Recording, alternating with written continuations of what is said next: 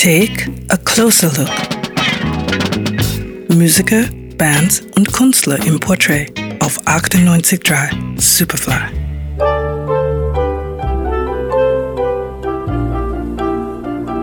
Viele Filme sind ohne Musik nur halb so gut oder aber viele gute Filme werden mit guter Musik noch besser. Gehen wir ins Jahr 1968 zum Drama The Swimmer mit Burt Lancaster. Dort schwimmt der Hauptdarsteller durch eine Straße voller Swimmingpools. Die Musik kommt von Marvin Hamlish.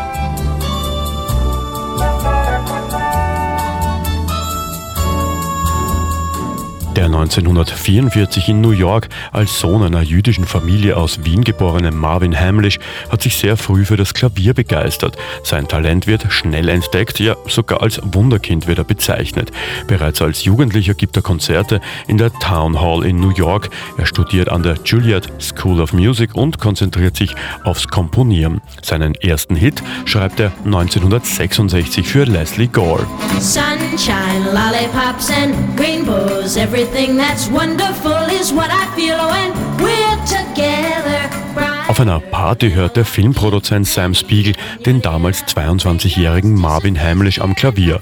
Er ist sofort beeindruckt und erteilt ihm den Auftrag für seine erste Filmkomposition, für den bereits erwähnten Film The Swimmer, der Startschuss für eine Weltkarriere in Hollywood.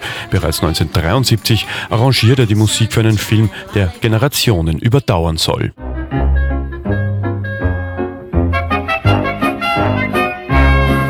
Diese Adaption von Scott Joplins Ragtime-Klassiker Der Entertainer erhält Marvin Hamlish 1974 einen Oscar, am selben Abend noch zwei weitere für den Film The Way We Were. Als er das dritte Mal auf die Bühne geht, meint er mit gespielter Demut zum Publikum, ich glaube, wir dürfen einander jetzt Freunde nennen. Marvin Hamlish, der gerne im Hintergrund geblieben ist, erhält in seiner Karriere so ziemlich alle Preise, die man als Komponist gewinnen kann.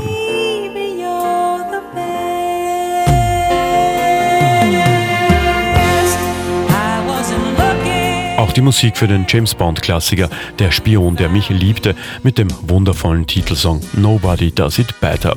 Und dann war da noch ein Musical namens A Chorus Line. One singular sensation, so viele unübertroffene Klassiker.